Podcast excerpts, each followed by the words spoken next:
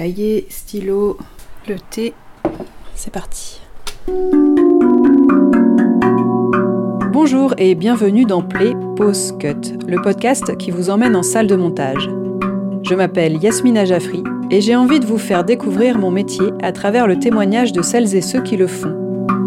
C'est un métier de l'ombre euh, qui me va très bien. On est service du film, on est là pour faire le meilleur film possible. Dès que tu commences à dérocher, c'est comme si c'était une sorte de pacte qui se crée entre les images et nous. On est souvent confronté au problème de redonner aux archives qu'on a déjà vues partout une nouvelle vérité qui fait qu'on les regarde à nouveau. La 3D, c'est un truc qui est vachement intéressant à monter parce que tu dois tout fabriquer. C'est beaucoup d'imagination et en fait, le son aide beaucoup aussi. Play. Pause. Cut.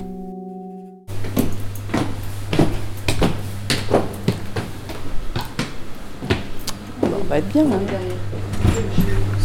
Bonjour. Bonjour. C'est au Luminor, cinéma indépendant dans le quartier du Marais à Paris, que je me rends aujourd'hui. On peut s'installer là? Ouais, pas de souci. Du 13 au 18 mars 2024 aura lieu ici même le festival Les Monteurs s'affichent, organisé par l'association Les Monteurs Associés. C'est très gentil de nous accueillir en tout cas. Merci Pas de beaucoup. Avant de vous parler plus en détail de cet événement, j'ai discuté avec Andy Celito de la situation particulière de ce cinéma engagé. Donc tu travailles au Luminor, C'est ça. euh, le cinéma qui nous accueille aujourd'hui. Euh, Est-ce que tu pourrais nous expliquer un peu euh, le- ce lieu et euh, je sais qu'il est menacé de fermeture, donc si tu pouvais nous expliquer un peu ce contexte-là.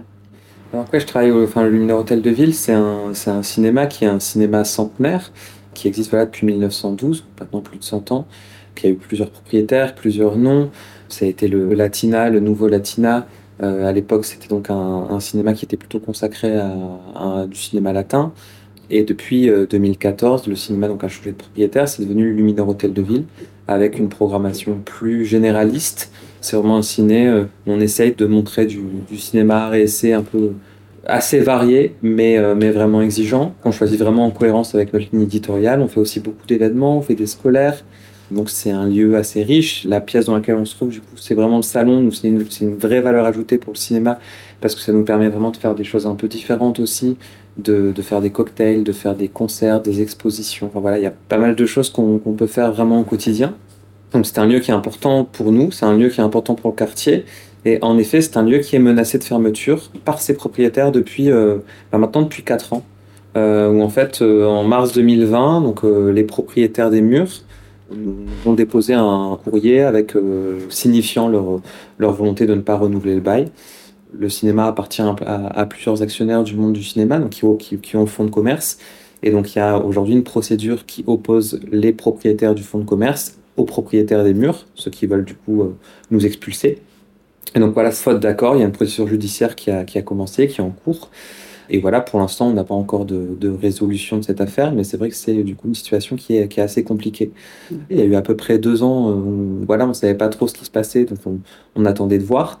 Et lorsque vraiment euh, les propriétaires nous, ont assignés euh, en justice, on a décidé du coup de médiatiser l'affaire, donc de- d'en parler le plus possible autour de nous, de faire une pétition qui aujourd'hui a quand même 36 000 signatures.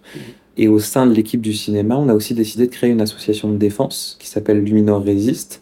On a créé un bar associatif et c'est une association qui nous permet de récolter des fonds, qui nous permet de d'alarmer le plus de monde possible autour de la situation du, du Luminor. On distribue des flyers, on fait des discours à chacun de nos événements.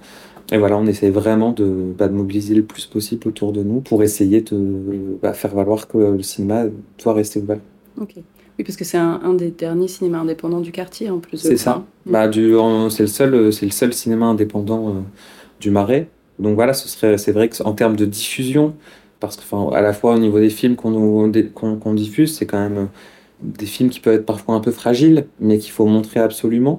Euh, c'est des films qu'on garde longtemps à l'affiche, parfois 4, 5, parfois des mois. Et puis voilà, on parlait de l'éducation aux images. C'est vrai que c'est aussi euh, des, des classes qui viennent toutes les semaines, de différents dispositifs, de la maternelle jusqu'au lycée. Et c'est aussi un cinéma de quartier avec, euh, avec une clientèle habituée, une clientèle pas mal composée de seniors aussi du quartier. À plein de niveaux, c'est un lieu qu'il faudrait, enfin à mon avis, et, de l'avis de beaucoup, de beaucoup, qu'il faudrait vraiment absolument préserver. Et donc cette, euh, la pétition dont tu parlais, elle est, euh, où est-ce qu'on peut la trouver? Elle est, euh, elle est un peu partout. En fait, on met, enfin, on c'est une, c'est une pétition uniquement en ligne sur change.org. Et donc, elle est à la fois sur nos, on les partage sur nos réseaux sociaux, elle est sur notre site internet.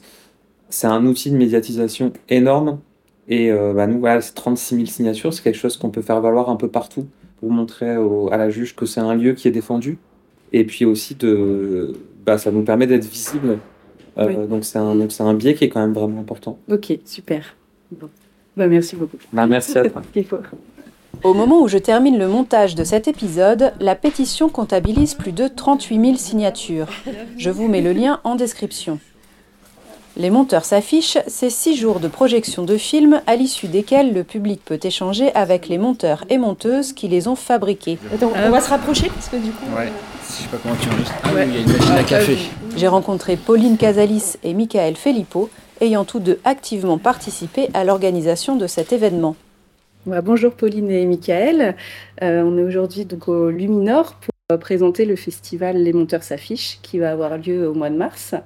Euh, faites partie du, du comité d'organisation, c'est ça? Oui, on parle d'atelier.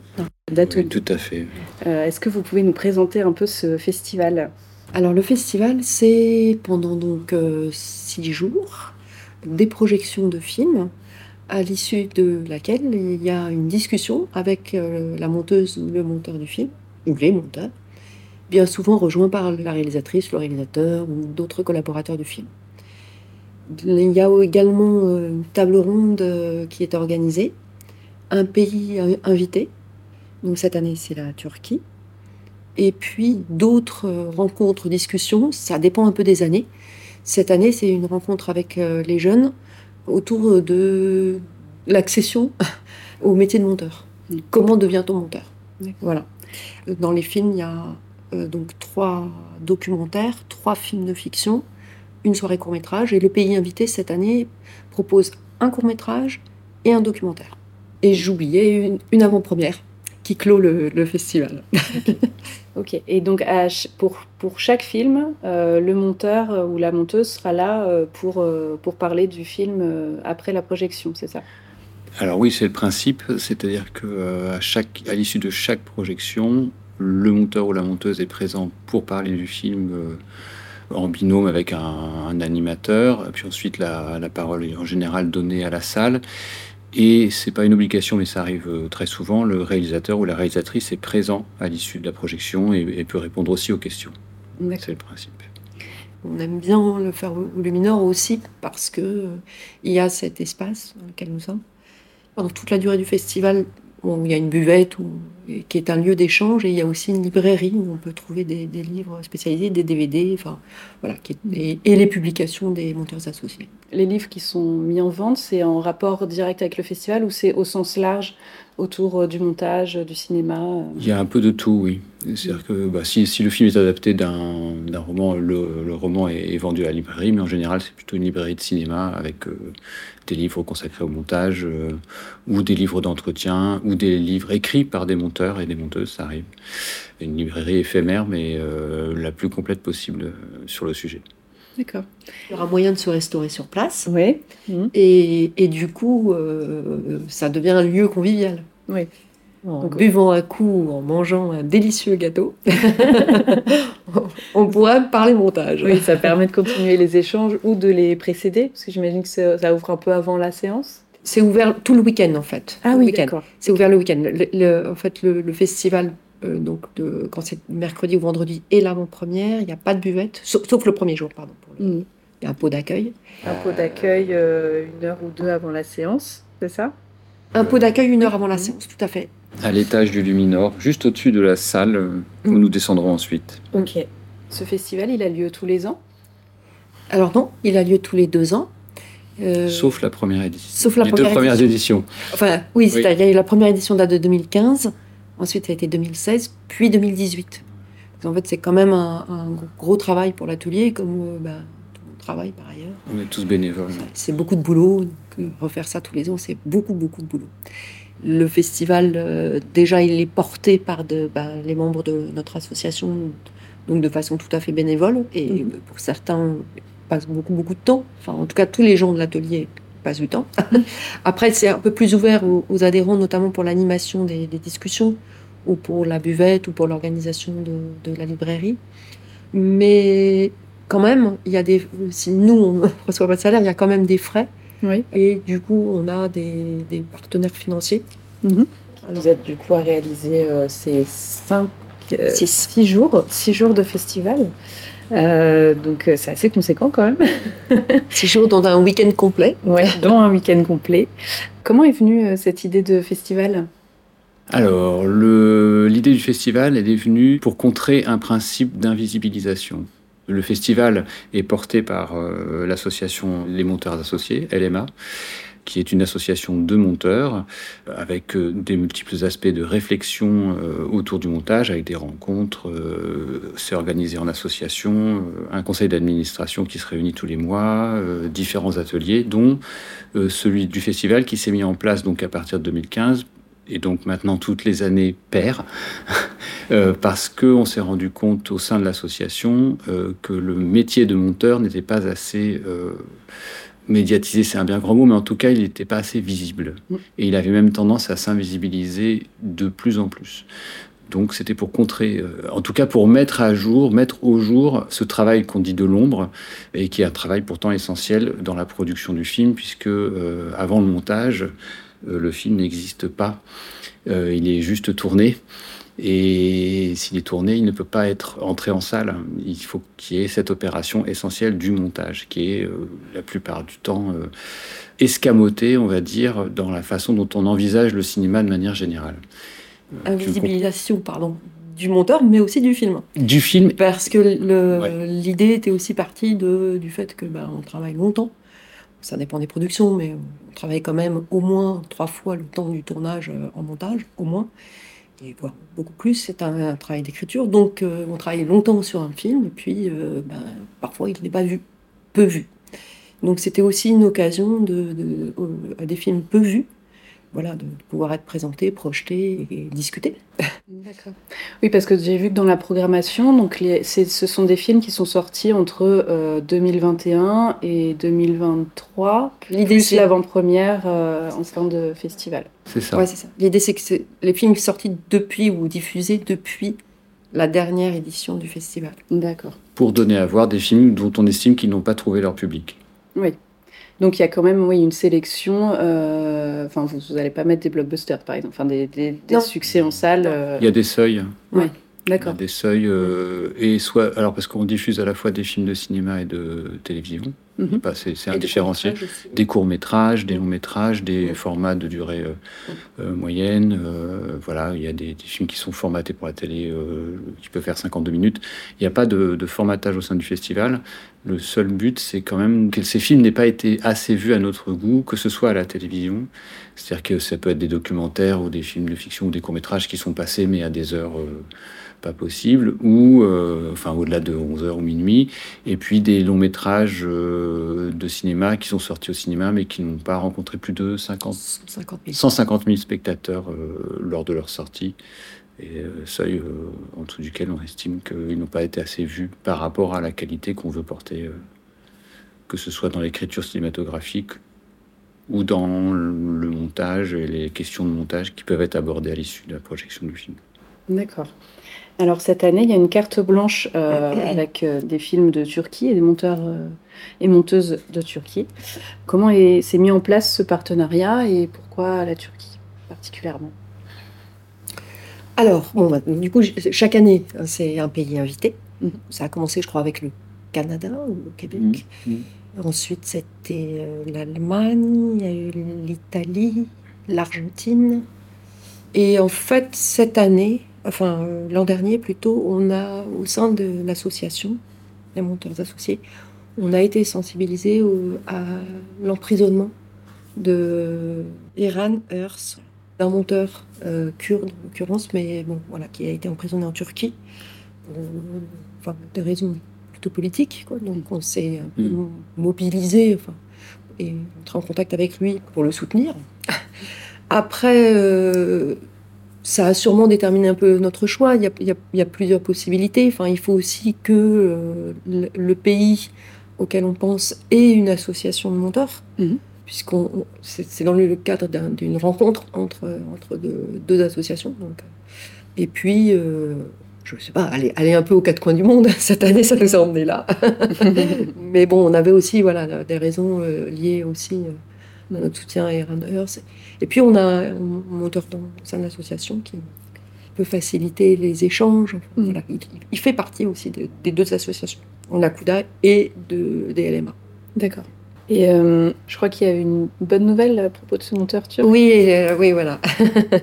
bah, on a appris donc euh, récemment que donc Aaron euh, bon, il était sorti de prison depuis un an, je crois, mais en tout cas, il a été acquitté la semaine dernière.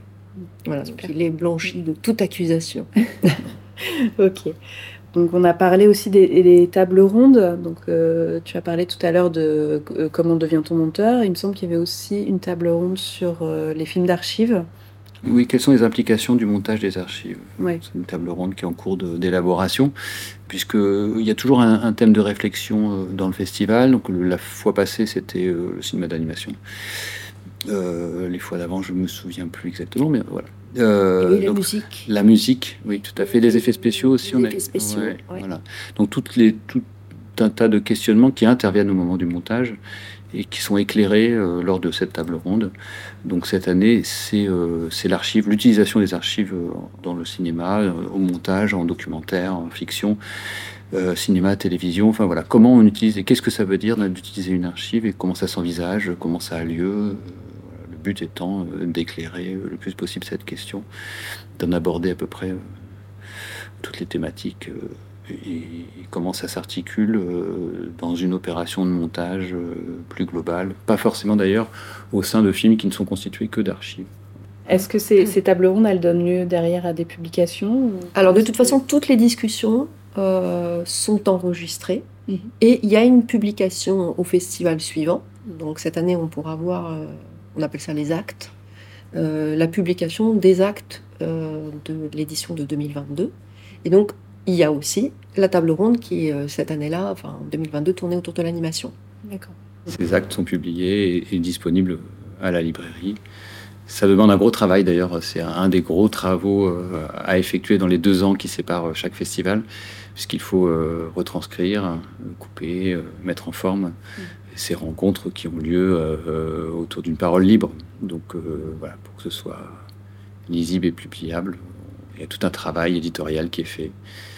Et l'année dernière, il y avait une particularité qui était celle d'une rencontre avec l'association Tempo, qui est une association internationale de tous les pays, et il y avait toute une discussion avec Tempo. Alors là, il n'y a pas eu, il n'y a pas une transcription parce qu'il y a le lien sur la chaîne YouTube de Tempo. Tempo, c'est une, fédération, en fait, c'est une association d'associations, c'est une association internationale d'émanation allemande au départ, je crois, Ger- germanique. Ouais, Oui, ouais, je- oui, c'est ça. En tout cas, voilà, maintenant, ça regroupe un, un très grand nombre d'associations euh, nationales et ça favorise euh, tous les échanges dont on a besoin. euh, ça facilite, par exemple, nos contacts avec CUDA euh, sont aussi passés par Tempo.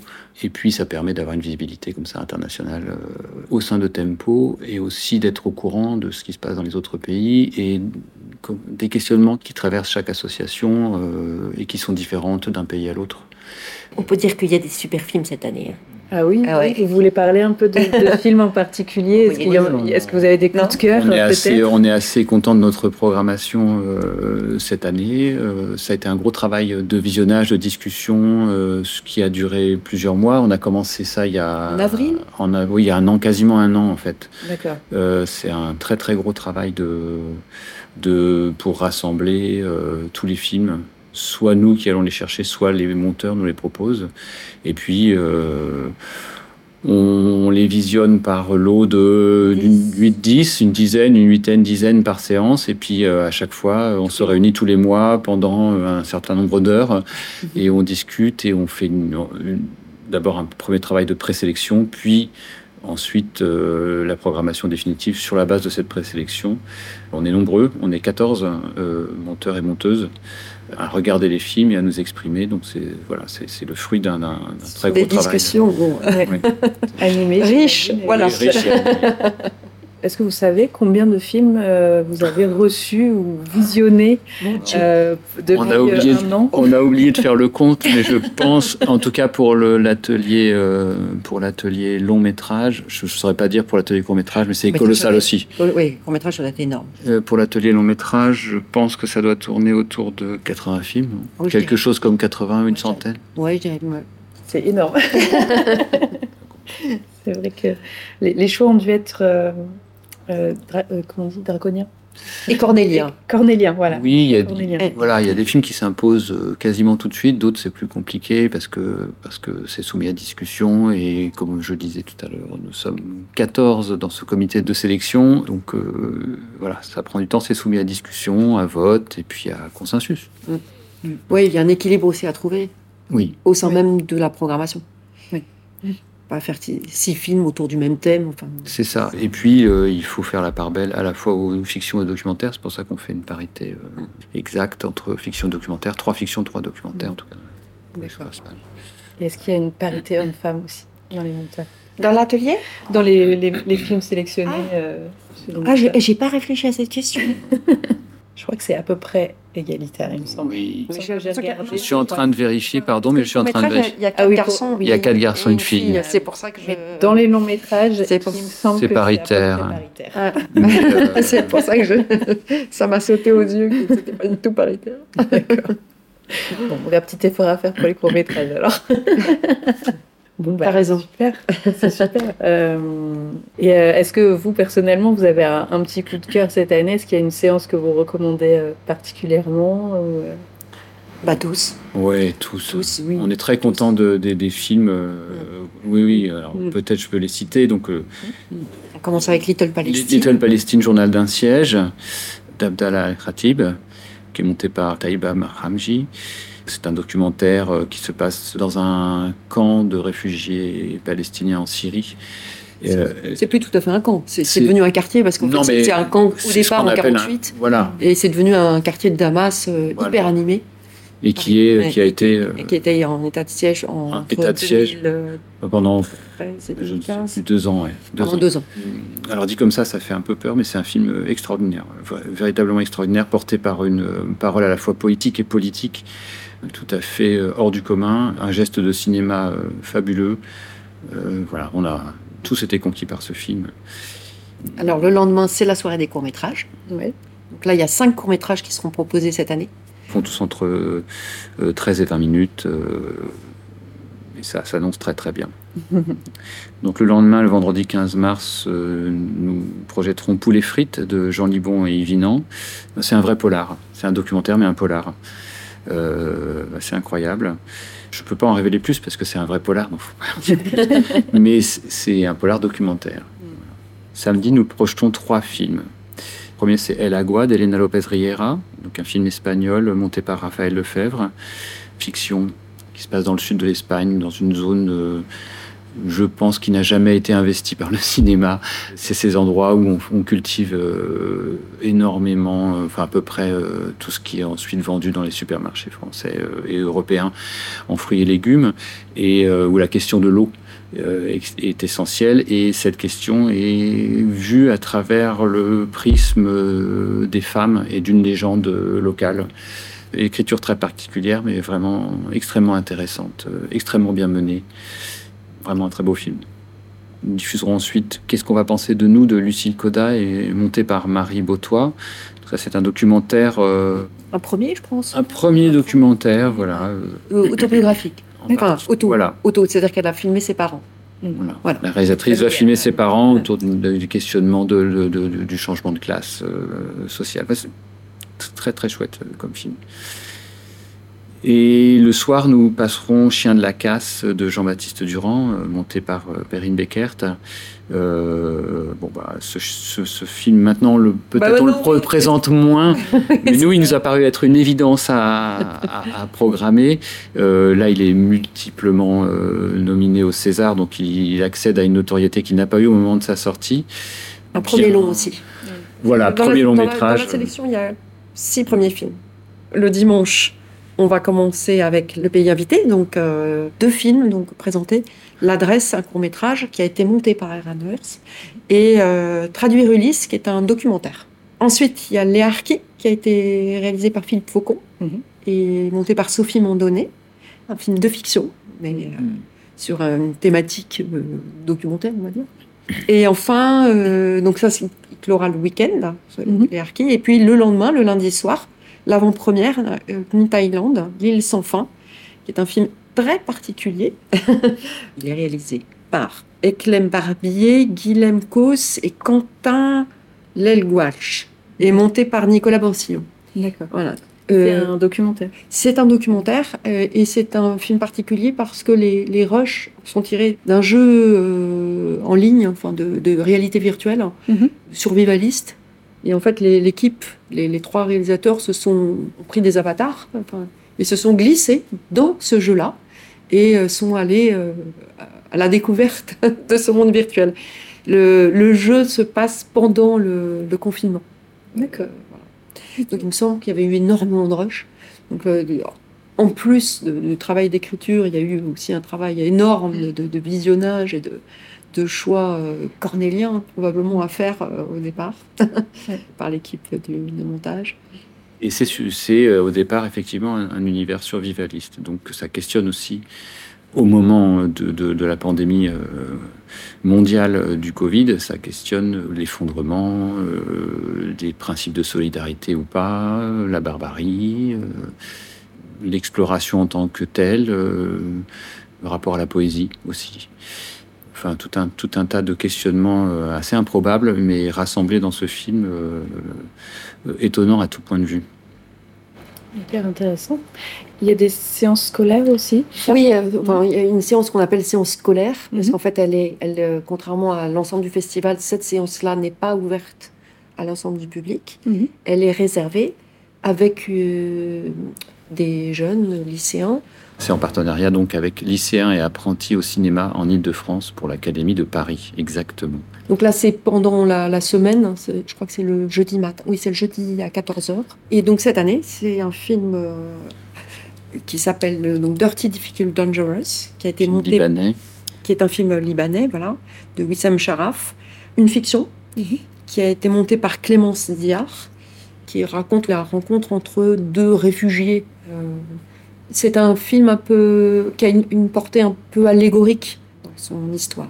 Le cinéma de Wissam Sharaf est un cinéma assez épuré, euh, frontal, euh, qui tire vers le burlesque parfois. C'est- très particulier. Euh, c'est pas du tout plombant comme vision. Non, euh, c'est un, super beau film. On a hâte de voir tout ça alors. Bah ouais. mais aussi. Voilà. Enfin, nous, on a hâte Voilà. que ce soit fini pour. C'est la fin d'un gros travail, oui, mais c'est la- c'est l'achèvement. Ouais, ouais, ouais. Bah, génial. Faut, faut aller tout voir. Et bah, merci beaucoup. Merci à toi. Bah, merci, ouais, c'est super. Et puis, Ouais. euh, Ouais. L'initiative. voilà. Ouais, bah, j'espère que les salles seront pleines. Merci à toi. Merci, merci. ouais.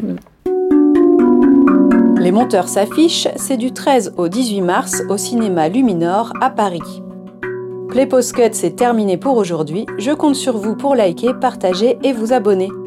Retrouvez toutes les infos de l'épisode en description et suivez les comptes Instagram et Facebook pour ne pas manquer les prochaines publications. À bientôt!